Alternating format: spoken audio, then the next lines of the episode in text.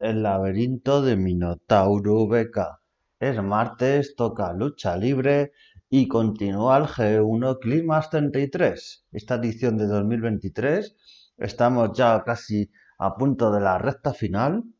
Han pasado cositas muy interesantes. Tuvimos un Okada contra Will Ospreay, un combatazo de unos 20 minutos. Muchas personas pensábamos que iba a ser un combate que iba a terminar en empate pero al final Will para sorpresa, que no le había ganado nunca limpiamente a Okada, le ganó en un auténtico combatazo. Y realmente es un torneo que está dejando muy buenas sensaciones. Eh, también comentar que Sanada, que el que muchos pensábamos que, que, no iba a ser tan buen torneo, el campeón actual de, de New Japan, el campeón máximo, pues va, ha ganado todos los combates y no creo que, que gane al final el torneo, porque Nuevamente el campeón de la empresa no gana el propio torneo, porque si no, a ver quién le reta. Pero entonces, Sanada va primero en el bloqueo, Kaito Kiyomiya va también, va segundo junto a Sota Omino, que los dos tienen seis puntos. Yo los veo a los dos muy favoritos. Quizá pase que Kaito Kiyomiya le veamos en un combate contra Okada en cuartos de final o semifinales. Que nos puede, y esta rivalidad tengo un, un tercer combate en, en Wrestling Kingdom ya tuvieron un, combate en su día y fue espectacular, o sea que no descarto que tengan un segundo y tercer combate. Y en el bloque B, Will Ospreay y Okada tienen 8 puntos, Taichi está a 6, estás con 6 puntos a 2, así que en este bloque B los favoritos son a, falta de la penúltima jornada y la última jornada, Will Ospreay y Okada, ambos con 8 puntos. Y en el bloque C lo tenemos un poquito todo más abierto, porque tenemos, por, eh, ejemplo, Easy, Genare y Mike ya están eliminados matemáticamente, ya no pueden pasar a la siguiente fase. Lo mismo que Rezo Khan en el bloque B. Y tenemos a David Finley con 8 puntos. Está haciendo un muy buen torneo, el nuevo líder del Ballet Club. A Evil, que también está haciendo un muy buen combate y muy buenos combatazos.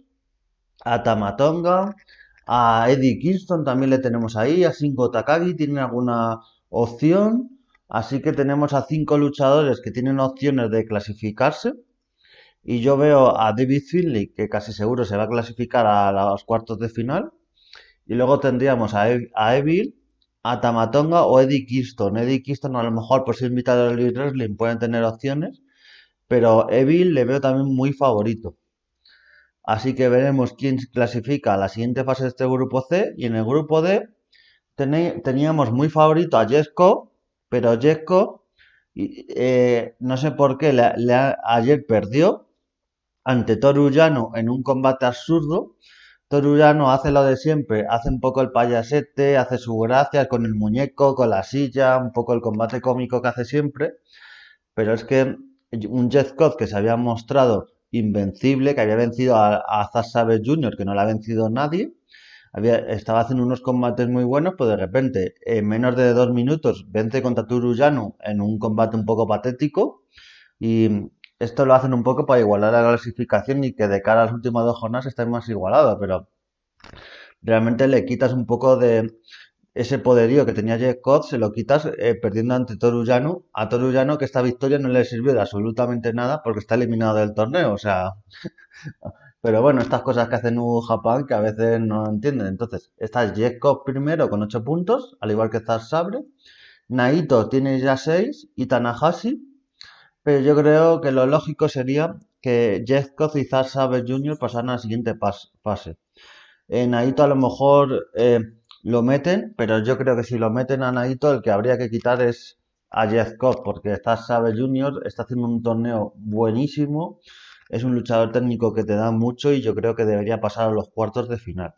Y si Tanahashi no tiene que pasar a la siguiente fase, tiene las rodillas destrozadas, eh, tiene que acabar este torneo y que le dejen descansar por lo menos hasta Wrestling Kingdom, mínimo, que no participe en la World League ni en nada, porque es que el hombre lleva un montón de, fechas eh, viajando a Estados Unidos, viajando a otros sitios, participando en todas partes y el hombre ya a sus cuarenta y pico años ya tiene las rodillas destrozadas y entonces hay que darle descanso porque si no su carrera se va a acabar en breve. Entonces yo creo que se tiene que acabar el torneo y descansar mínimo hasta enero aunque, aunque tiene ya fechas anunciadas con Impact y con otras empresas, por lo cual mucho descanso no va a tener, así que veremos qué pasa.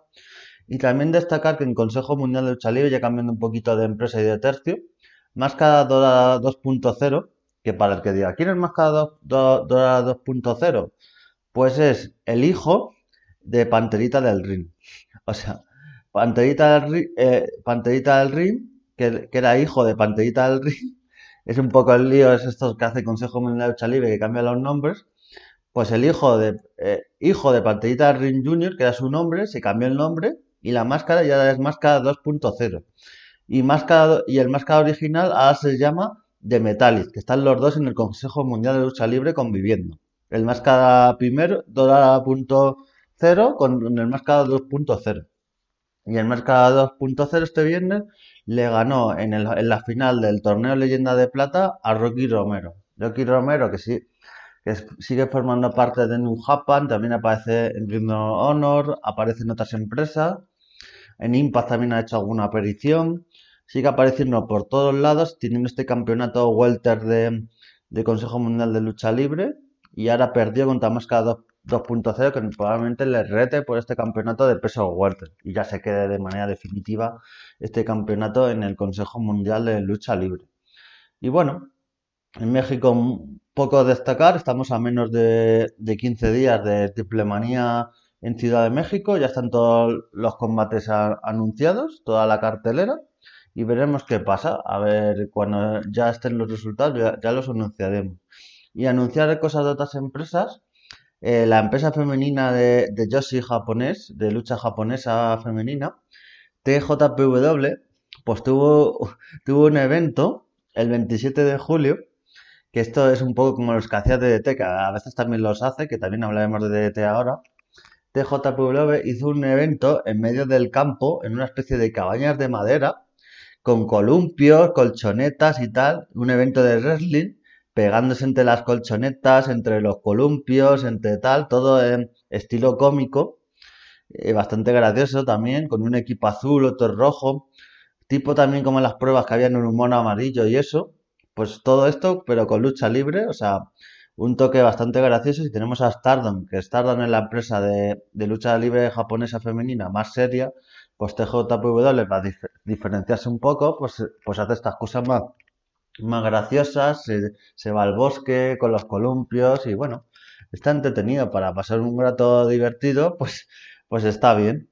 Y luego tenemos el torneo de Stardom, que este es el torneo de 5 estrellas, que ha comenzado, tiene ya unas tres jornadas de torneo y de momento, bueno, está dando buenos combates y tenemos eh, participando en este, en este torneo a nombres muy importantes y nombres de lo mejor de lo mejor de Stardom, incluso de otras empresas.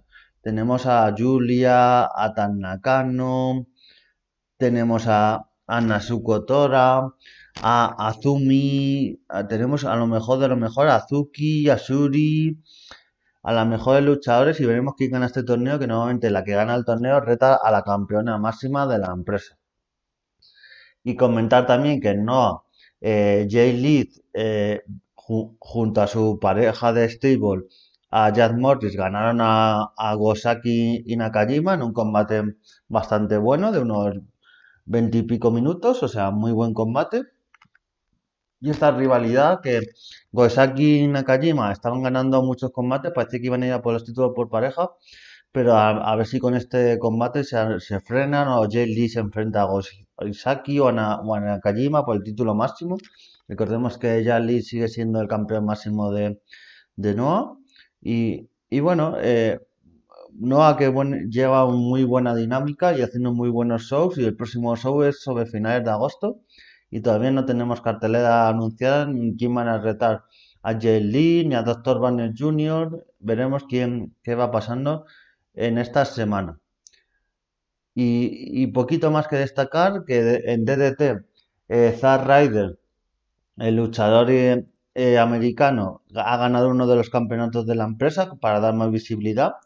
También destacar que DDT hizo hace poco uno de estos shows que suele hacer en verano, que es se van a, una playa o a un lago eh, y, y hacen un show de wrestling allí, se pegan entre la arena y tal, ponen un ring al lado, hay veces que ni ponen el ring, se pegan entre la arena y tal, con, entre los árboles, saltan, o sea, es bastante gracioso, así para un toque de humor. Y luego a nivel técnico, están llevando también bastante buenos luchadores, Takeshita, Takeshita que está actualmente en, en Wrestling, el luchador que tiene la rivalidad con Kenny Omega, pues ha luchado en DDT y tiene, dan bastante buenos combates, o sea, van llevando estrellas de All Wrestling, de, de New Japan, de, de otras empresas. Y DDT, que es una empresa normalmente conocida por su cachondeo y tal, aunque ya a partir de la época de Kenny Omega, Kota Ibushi y otros luchadores, y, y Endo y otros luchadores, y Antonio Honda, por ejemplo, que hacían combatazos en la época de,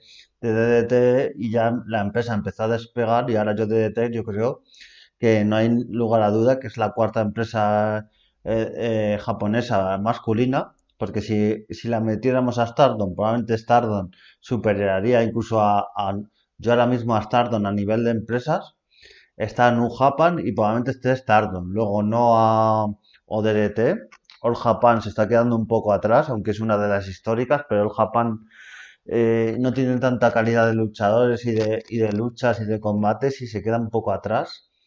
Y luego estarían empresas como más de nicho, como eh, Freedom, eh, Zero One, BJW, em- empresas más que están un poco más atrás. Pues eso, DDT están muy buenos, ha- haciendo muy buenos eventos, fichando a luchadores de fuera para, para darle más visibilidad a, a sus campeonatos. Decir como curiosidad que Zack Ryder en este combate de, de DDT llevaba el campeonato femenino de, de Chelsea Green, de Chelsea Green que usa en WWE, o sea, el campeonato de, que su, la mujer de, de Zack Ryder usa en otra empresa, o sea, fue un poco curioso. A lo mejor WWE le pega un tirón de oreja al Chelsea Green diciendo que haces usando este campeonato por otros lados, pero bueno, veremos qué pasa. Y bueno, a destacar eso, que eh, en una semanita, ya a partir ya del 5 de agosto, tenemos ya las últimas las últimos, los encuentros finales de grupos del G1 Climas. Luego tenemos cuartos de final y semifinales. Solo va a haber un día de descanso y luego va a ser todo seguido. Eh, fases finales, eh, cuartos de final, semifinal, la semifinal y luego al día siguiente la final. Normalmente cuando se hace la final de G1 Climas hay algún combate de, por los campeonatos de parejas, de peso junior, para hacerlo un poco más atractivo. Y veremos quién va a la final, aunque está todo muy abierto. Y aunque muchos protestábamos por este nuevo formato del, del evento, por estos cuatro grupos y meter tanto luchador, al final no ha sido tan malo. Al final ha dado combates muy buenos y, parece que a lo mejor este, este formato se mantendrá para otros años porque los resultados están siendo bastante buenos. Lo único que hay luchadores que, por ejemplo, eh, Hiroshi Tanahashi no tendría que haber participado por el tema de las rodillas. Soy muy pesado, lo repito mucho, pero es que es un luchador que te estás cargando años de carrera por, solo por darle más visibilidad y que, y que podría descansar perfectamente.